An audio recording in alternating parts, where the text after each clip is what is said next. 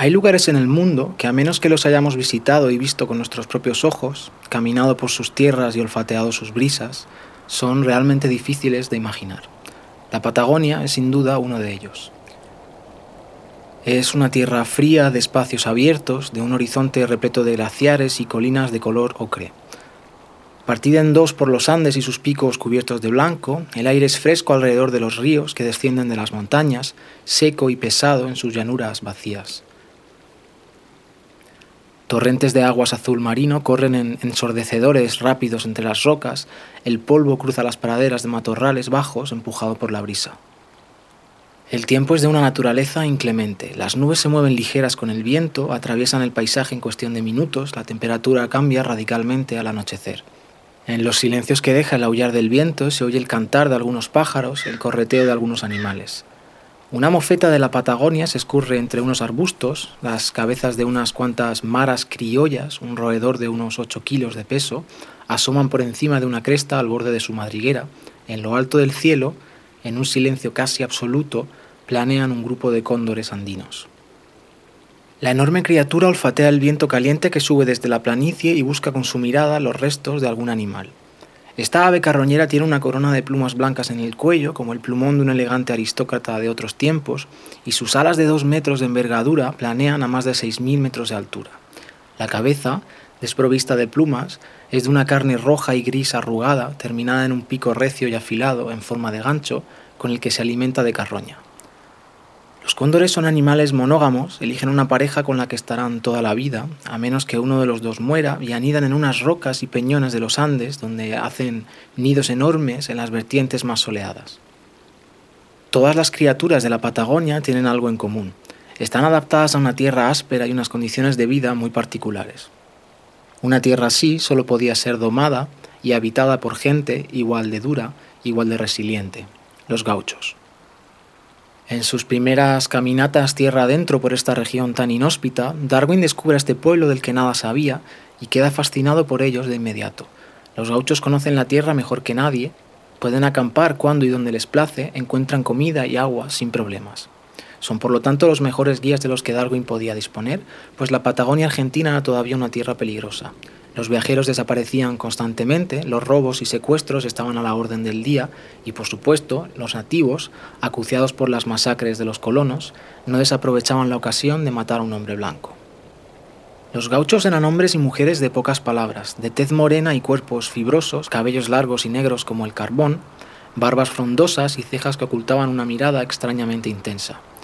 Llevaban capas y ponchos de vivos colores, sombreros para protegerlos del inclemente sol de las planicies y siempre, todos y cada uno de ellos, hombres y mujeres, un gran cuchillo en la cintura.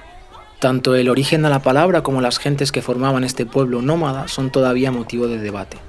Los gauchos se extendían desde la parte más al sur de la Patagonia hasta el límite norte con Brasil, de un lado y otro de los Andes, y se los encontraba en Uruguay, Chile, Perú y por supuesto Argentina. Fueron los primeros en mover el ganado con la llegada de los colonos y tenían sangre un poco de todas partes, portugueses, españoles, italianos y, como no, los nativos. Eran hijos de criollos, los descendientes de europeos nacidos en América del Sur, que se mezclaban con las poblaciones locales y los mestizos. Tenían una cultura realmente fascinante, Darwin los describe en sus diarios como gente de habilidades sobrenaturales.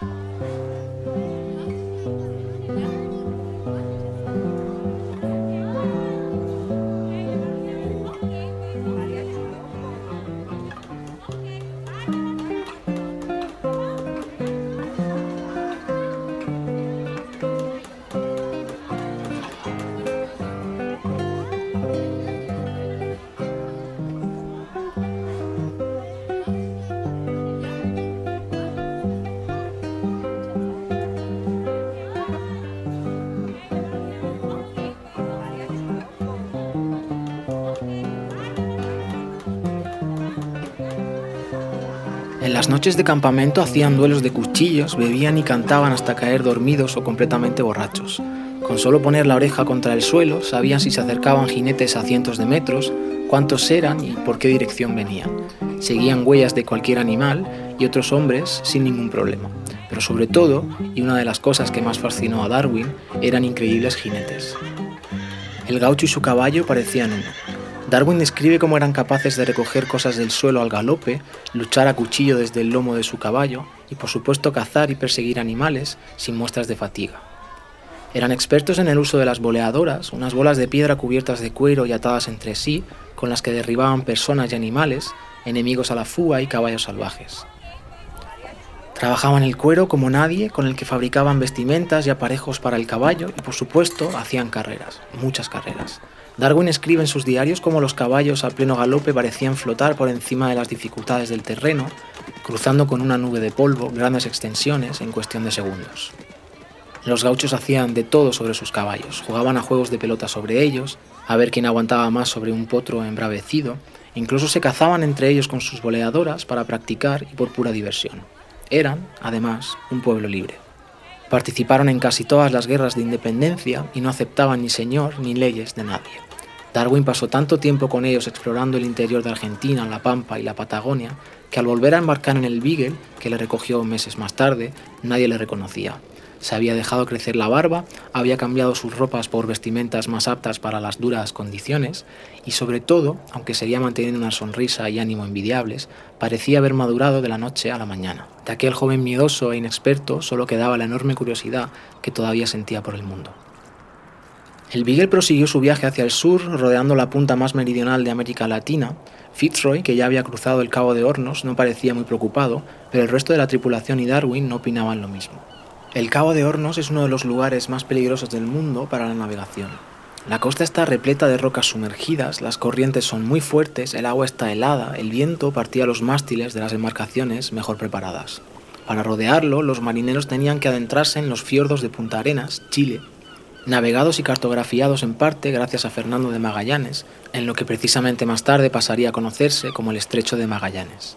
Una vez superada esta etapa, siempre que los capitanes supieran orientarse por los laberínticos fiordos del estrecho, las aguas del Pacífico se abrían de pronto frente a los exploradores y la costa de Chile se iba dibujando a la derecha de las embarcaciones. Por primera vez en muchos meses, el Beagle navegaba rumbo norte. Del total de los cinco años que Darwin pasó fuera de casa, solo pasó unos 500 embarcado, el resto, siempre que podía, en realidad, pues seguía sufriendo aquellos terribles mareos, lo pasaba en tierra, explorando. Fitzroy acordaba con él recogerle semanas más tarde un poco más adelante en el rumbo, o más atrás, dependiendo de la orografía de la costa, y así ambos podían dedicarse plenamente a sus tareas. Fitzroy cartografiaba la orilla sudamericana, Darwin exploraba el interior. Para cuando el Beagle navegaba ya por aguas chilenas, habían pasado ya casi tres años desde que los marineros salieron de Inglaterra. Tres años en los que Darwin solo tiene noticias del mundo a través de los viajeros que frecuentan los puertos, las cartas a casa y lo que cuentan los colonos y personas que los hospedan allí donde va. En estos tres años, uno de los marineros se había ahogado en las Malvinas y otro, el más veterano y amigo íntimo del capitán, Fitzroy, Caía enfermo conforme el Beagle tocaba aguas del Pacífico y moría encubierta con tan solo 30 años, destrozando el ánimo de todos. Para cuando el Beagle comienza a navegar hacia el norte paralelo a la costa de Chile, la cabeza de Darwin está ya en plena ebullición. Ha recopilado miles de animales de todo tipo y las cartas a casa se hacen cada vez más largas, las preguntas más obvias, las respuestas parecen ir tomando forma. Comienza a entender que hay algo que hace que las especies parezcan adaptadas al ambiente en el que viven, la variedad es tal los animales tan distintos en colores, formas, tamaños, que no quedaba otra explicación.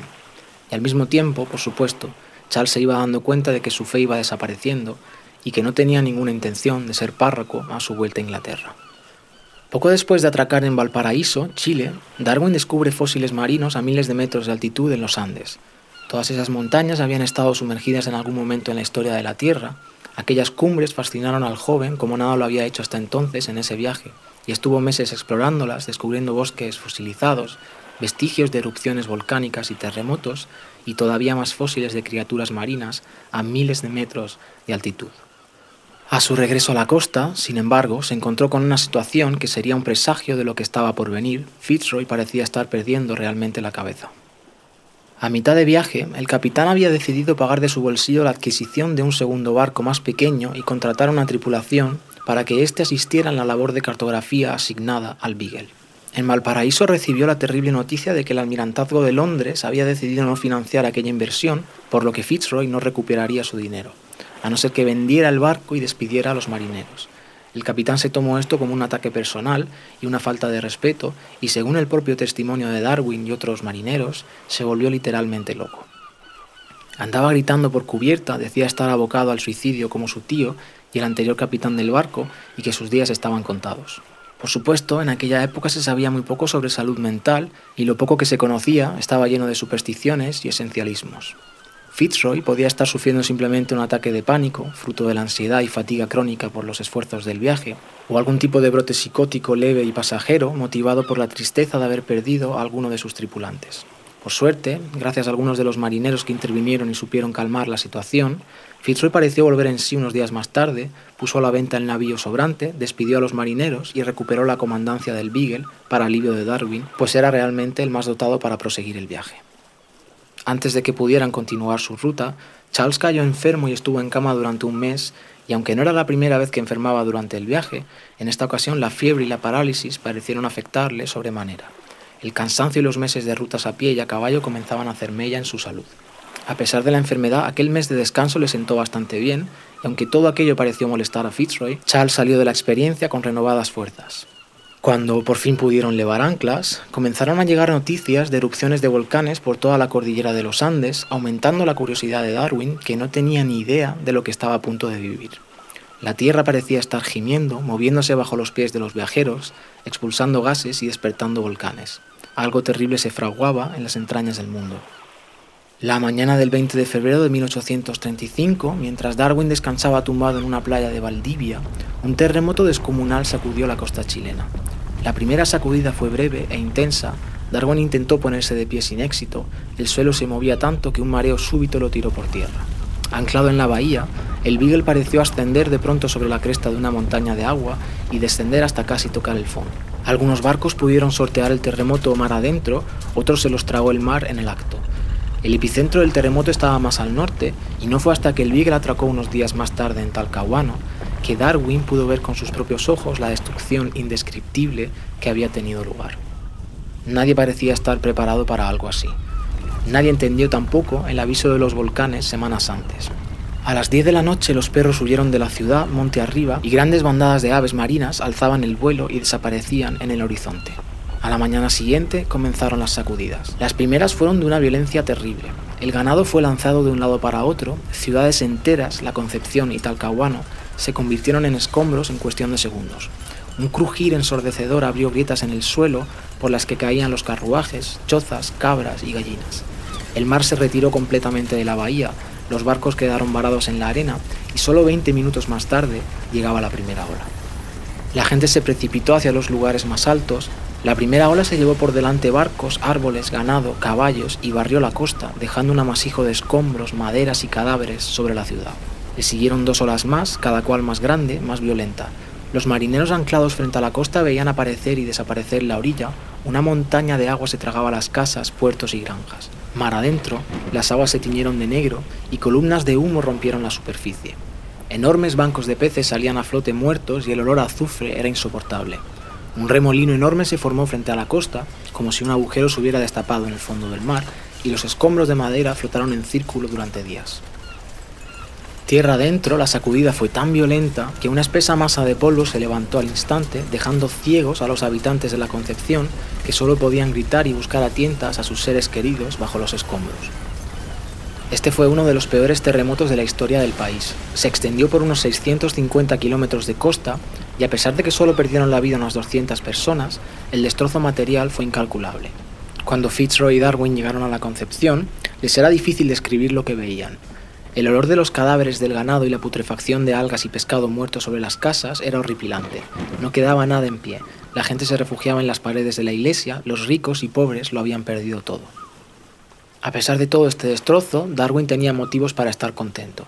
Tanto él como el resto de la tripulación habían sido extremadamente afortunados, pues bien podrían haber acabado en el fondo de la bahía, como tantos otros barcos. Además, Darwin había sido testigo de primera mano de cómo la Tierra puede cambiar en cuestión de segundos, cómo el suelo respira y se mueve y cómo esto afecta desde las montañas hasta la costa.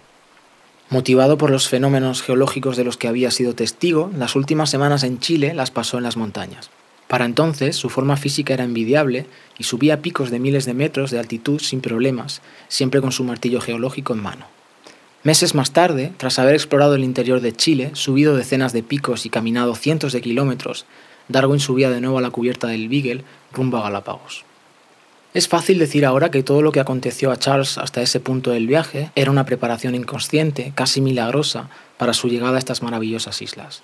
Había ido dejando de lado la fe por la observación de los hechos, poniendo en duda todo lo aprendido, gestando en sus cartas y diarios sus ideas sobre la naturaleza cambiante del mundo físico, las rocas, los suelos, las montañas y, por supuesto, también el mundo animal. Y sin embargo, lo cierto es que sí que parece que la historia de Darwin, su trayectoria personal y profesional, todas esas experiencias hasta ese momento, parecen haber estado formándolo para su llegada a las Galápagos. Pocas veces en la historia de la ciencia un mensaje tan claro como el que guardaban esas islas podía llegar a alguien tan ideal para la ocasión como Charles Darwin. El resultado de esta enorme casualidad, de este capricho de la historia, o si vuestras creencias son otras, de esa manifestación clara del destino, cambiaría el mundo para siempre. Hablemos ahora de una exploradora que, como Darwin, descubrió y vivió tremendas aventuras en tierras desconocidas e inhóspitas para la Inglaterra del siglo XIX. Pasemos de los pasajes de la Patagonia y de América Latina a los desiertos al otro lado del mundo. Viajemos al Imperio Otomano, a Siria, a Palestina, a Palmira y al Líbano, de la mano de una intrépida mujer, Lady Hester Stanhope. Nacida en una familia aristócrata inglesa en 1776, era sobrina del primer ministro británico William Pitt. Su padre, Charles Stanhope, era un conde que admiraba tanto la Revolución Francesa y la filosofía de la Ilustración que se hacía llamar a sí mismo ciudadano Stanhope. Tal era su fascinación con la Francia de la época que llamó a su propiedad en Kent Democracy Hill, la colina de la democracia. Hester era ingeniosa, divertida, sarcástica y una aventurera nata. Se rebeló y desafió a su padre desde muy joven. Decía lo que pensaba sin tapujos. Atendía eventos sociales sin carabinas y sin permiso de su padre, y le llevaba a la contraria como pasatiempo. Charles Stanhope no sabía cómo gobernar a su rebelde hija, y sus peleas eran constantes. La gota que colmó el vaso del ciudadano Stanhope fue cuando Hester ayudó a su hermano a salir de Inglaterra para estudiar en Alemania, a pesar de que su padre lo había prohibido fervientemente. Debido a todas las desavenencias, el padre de Hester acabó repudiándola y la echó de casa. Hester se mudó entonces con su abuela materna. Fue en 1802 cuando salió por primera vez de Inglaterra y viajó por Europa visitando monumentos famosos por todo el continente. Por desgracia, tuvo que volver a casa cuando la guerra napoleónica se desató entre Inglaterra y Francia. Fue al poco de volver tras la muerte de su abuela cuando se mudó con su tío el primer ministro británico. William Pitt no tenía hijas y adoraba a su sobrina Hester. Hester se integró en su nueva vida como sobrina casi hija del primer ministro británico y empezó a ser reconocida entre la alta sociedad londinense como una mujer brillante, divertida y encantadora. Era la anfitriona perfecta en los eventos que organizaban en casa del primer ministro. Hester era carismática e inteligente y ayudó a su tío a forjar lazos y alianzas políticas muy importantes en los eventos que organizaba. Pero esta vida londinense entre políticos y hombres influyentes llegó a su fin cuando William Pitt murió en 1806. Hester recibió una pensión generosa por parte de su tío que no quiso que su sobrina se quedase sin nada, ya que no estaba casada. Hasta entonces, Hester había estado casi comprometida e incluso comprometida en una ocasión con unos cuantos hombres. Pero ninguno terminaba de convencerla. Era muy exigente y no le importaba seguir soltera, aunque la sociedad la mirase de manera escéptica. Esto fue hasta que conoció a John Moore, que era amigo de su hermano Charles y un general militar británico que luchó en Portugal y España contra Napoleón. Hester estaba decidida a casarse con John, pero por desgracia tanto John como el hermano de Hester murieron luchando contra las tropas napoleónicas en Galicia, tras las pérdidas tan recientes de su abuela, su tío, su hermano y John, y un desencanto tremendo con la política de su país y la hipocresía de su clase social, en 1810 Hester decidió marcharse de Inglaterra para siempre y viajar por el mundo. Durante un tiempo cuando vivía con su tío, Hester quería formar parte activa y relevante de la política de su país. Ella quería gobernar, ser influyente, tomar decisiones, pero siempre era echada a un lado y excluida de los gabinetes y los consejos políticos por ser mujer. Esos mismos políticos que la alababan en las fiestas que organizaba para su tío por sus brillantes ideas y su diplomacia e ingenio, le cerraban las puertas en los ámbitos oficiales. Así que, harta de todo esto, Hester puso un anuncio buscando a un médico que la acompañase durante sus viajes. Vendió casi todas sus pertenencias y empaquetó el resto. Cuando por fin reunió a su pequeño grupo de compañeros de viaje y consiguió vender todo lo que no necesitaba, Hester puso rumbo a Gibraltar, que sería su primera parada antes de adentrarse en el Mediterráneo. Allí se les unió Michael Bruce, un inglés 12 años más joven que Hester y al que ésta describió más adelante como el amor de su vida. Desde Gibraltar pusieron rumbo a Malta, y fue allí donde la pareja escandalizó a la sociedad británica de la isla, tanto por la diferencia de edad, que no hubiese escandalizado, claro está, si hubiese sido él el más mayor de los dos, como porque no estaban casados ni comprometidos.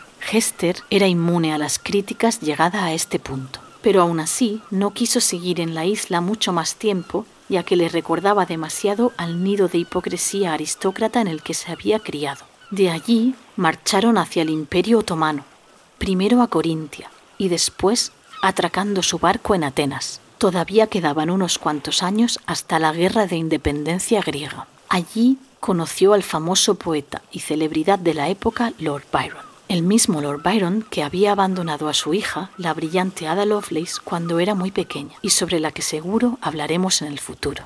Lord Byron y Lady Stanhope no congeniaron de primeras. Sus personalidades chocaban y Lord Byron dijo que Hester tenía ese peligroso ingenio femenino, esa cosa de mujer.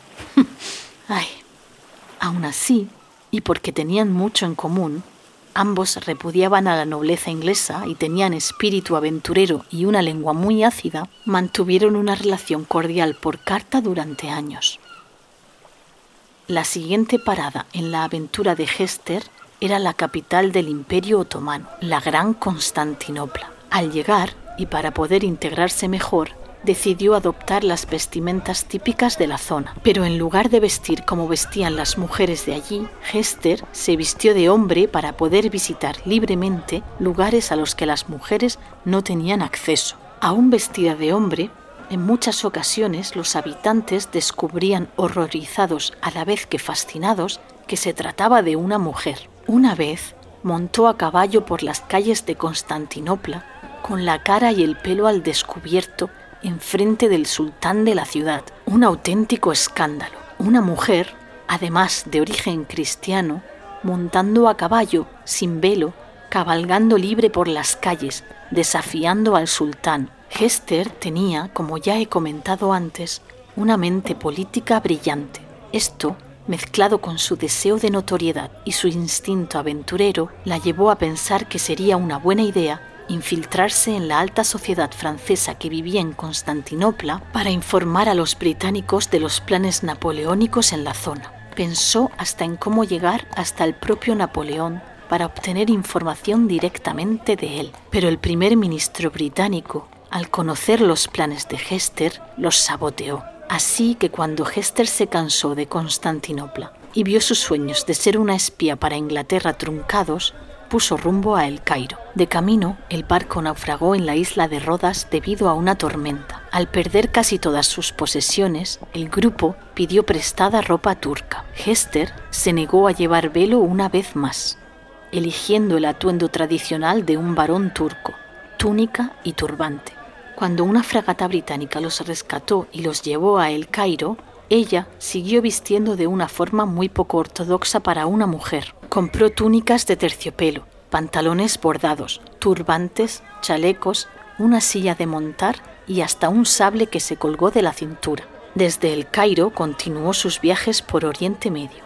En febrero de 1812 llegó junto con su pequeño grupo a Alejandría. Allí decidieron empezar a tomar clases para aprender árabe y turco. Hester había encontrado su lugar.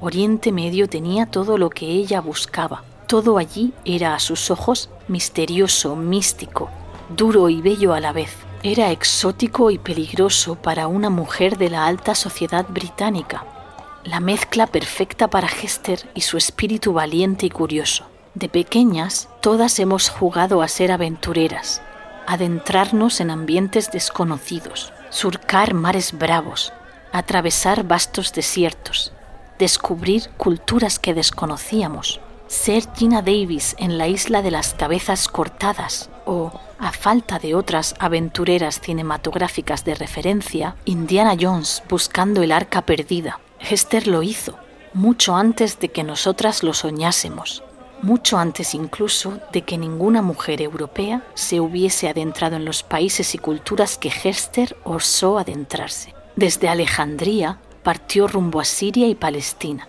Hester se convirtió en una de las primeras personas europeas en viajar por el desierto de Siria y Líbano. Al llegar a Jaffa, Hester quiso buscar la forma de viajar por los territorios peligrosos y llenos de bandidos que la esperarían hasta alcanzar Jerusalén. Para ello, encandiló y sobornó al bandido más poderoso de la zona para que le garantizase que tanto ella como su grupo no fuesen emboscados o atacados. El jefe de los bandidos mantuvo su promesa y el grupo pudo llegar hasta Jerusalén sin problemas. Allá donde iba, Hester se convertía en la atracción del lugar, una mujer de tez blanca, alta, extranjera, cabalgando a lomos de un caballo árabe, con turbante masculino en lugar de velo, liderando una caravana de viajeros peculiares y camellos, un espectáculo. Hester se había ganado para entonces una reputación en la región, y tanto los jeques locales como los grupos de bandidos pedían audiencias con ella para saciar su curiosidad y ver de cerca a esta mujer casi mitológica para ellos. Era valiente y mordaz, y se ganaba la admiración de estos hombres con facilidad. Llegada a este punto, Hester quería visitar la ciudad de Damasco a toda costa. Damasco como la mayoría de la zona en aquella época, era parte del Imperio Otomano. La sagrada ciudad de Damasco era extremadamente hostil con los europeos y sobre todo con las mujeres. Sus contactos de la zona advirtieron a Hester del peligro que corría como mujer cristiana en Damasco y le dijeron que si quería entrar, al menos entrase cumpliendo las normas. No estaba permitido que ningún europeo montase a caballo dentro de la ciudad, ni estaba permitido que ninguna mujer saliese a la calle sin velo. Así que Hester entró en la ciudad de Damasco a caballo y sin velo.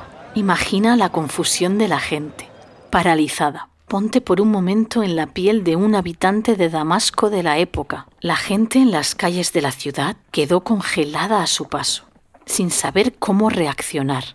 Era una visión bizarra. Una mujer blanca con la cara descubierta y a caballo, con un gesto además soberbio, sin miedo, desafiante. ¿Era una princesa? ¿Alguna reina de un país lejano? Al poco, y para sorpresa de todo su grupo, la gente empezó a corearla y a tirarle granos de café a los pies del caballo como muestra de respeto. Tras ese baño de multitudes, Hester quería más, Quería ver hasta dónde podía llegar, qué otros territorios inhóspitos y desconocidos para los europeos podía visitar o incluso conquistar. Quería ser reconocida, pasar a la historia.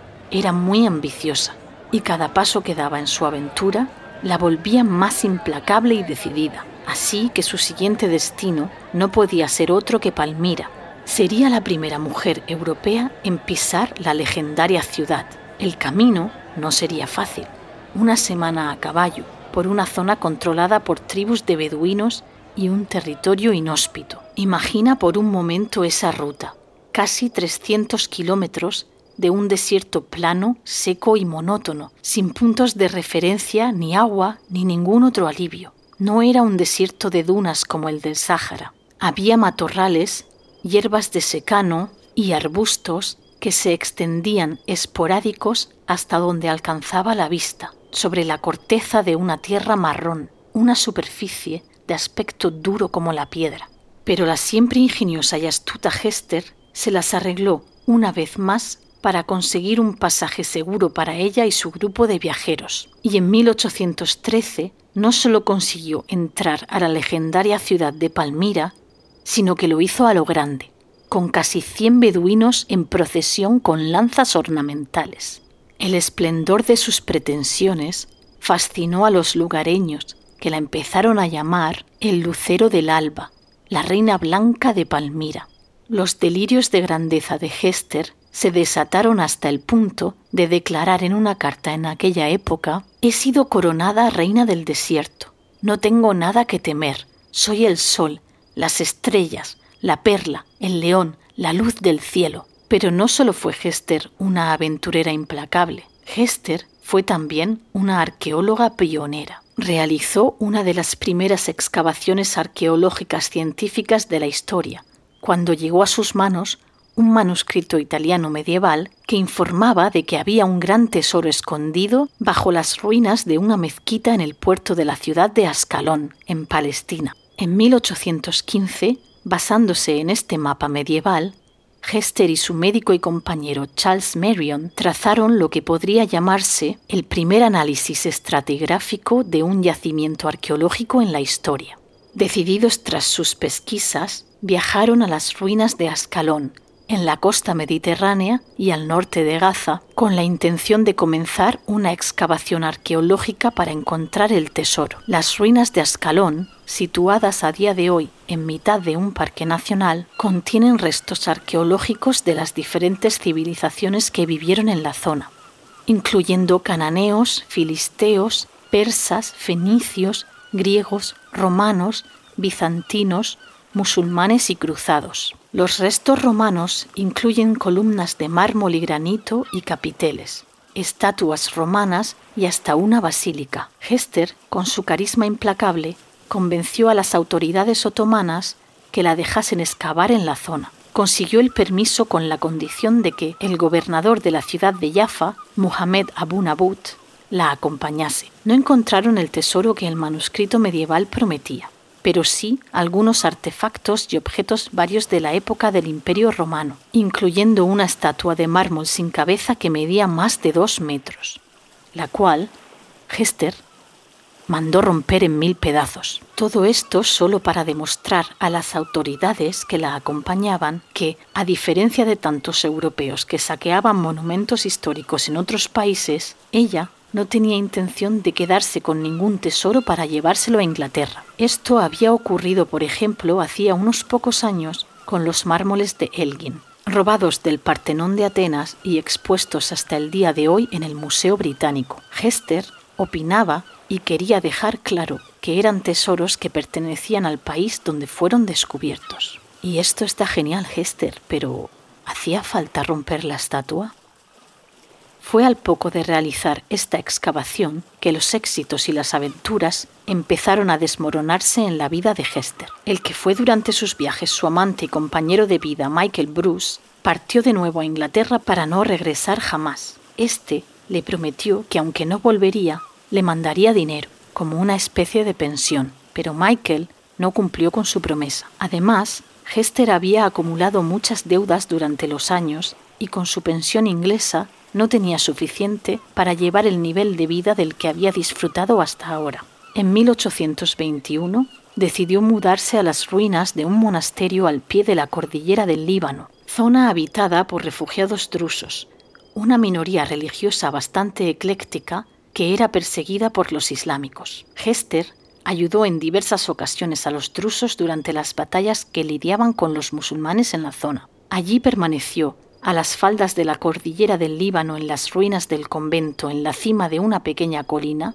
hasta su muerte en 1839. Murió sola a los 63 años, arruinada física y económicamente, en la oscuridad de su habitación, cubierta de harapos y en pésimas condiciones higiénicas, teniendo por toda compañía a una multitud de gatos y un cúmulo de objetos que había ido coleccionando a lo largo de sus viajes. Es posible que Hester sufriera depresión o alguna otra enfermedad mental. Se ha especulado incluso que padeciera de demencia senil prematura. No puedo evitar pensar en cómo hubiese sido la vida de Hester si hubiese nacido varón. Seguramente su deterioro y su muerte no hubiesen ocurrido en la soledad de la cordillera del Líbano. Seguramente hubiese tenido quien la cuidase hasta el final. Su cuerpo fue descubierto ya en avanzado estado de descomposición. La enterraron en su jardín y luego más tarde en el jardín de la casa de verano del embajador británico de la zona. Allí permanecieron sus restos hasta 2004, cuando sus cenizas fueron esparcidas por lo que había sido su hogar durante más de una década, la cordillera del Líbano. La mayoría de lo que conocemos sobre la historia de Lady Hester Stanhope se lo debemos a las memorias de Lady Hester Stanhope, publicadas por su médico de cabecera, amigo y compañero de viaje durante tantos años, Charles Marion. Publicó tres volúmenes de memorias de Lady Hester Stanhope, relatadas por ella misma en conversaciones y cartas que Charles conservaba bien por escrito o en la memoria. Al año siguiente, publicó también tres volúmenes de viajes de Lady Hester Stanhope, que completan sus memorias narradas por su médico y amigo. Charles Marion escribió, Lady Hester Stanhope no era una excéntrica, era una mujer iluminada espiritualmente, de alta cuna, muy culta, con dotes de estadista y en ocasiones una especie de circe. Siempre se las ingeniaba, aun en los momentos más difíciles, para esparcir a su alrededor una mágica ilusión que cautivaba a quien la conocía. Hasta aquí el episodio de hoy. Esperamos que hayáis disfrutado con las aventuras y las fascinantes vidas de Charles Darwin y de Lady Hester Stanhope.